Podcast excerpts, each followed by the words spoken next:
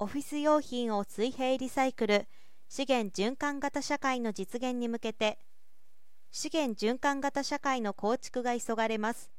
その中で素材のトレーサビリティモノマーポリマー等の原材料から製品の製造販売使用及びその後回収から解体破砕を経てリサイクル原料となり製品製造に再利用されるまでの資源ライフサイクルにおけるトレーサビリティは重要です。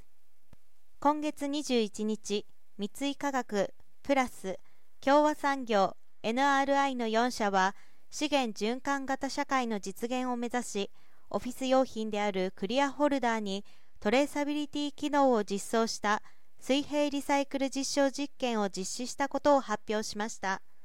4社はかねてより材料素材製品の循環型社会の実現のための連携を強化していて今回の取り組みはその成果の一つになります。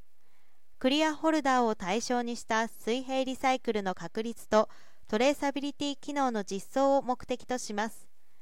実験ではプラスの製品クリアフォルダーについて製品の使用製品の回収材料樹脂への粉砕再生材を用いた同製品の製造オフィスへの運搬使用という一連のリサイクル過程からなる水平リサイクルを実施します。今回その工程の1周目ループ1を実装しました。そこで得られた課題や学びを抽出して生かし活動の加速化洗練化を図ります。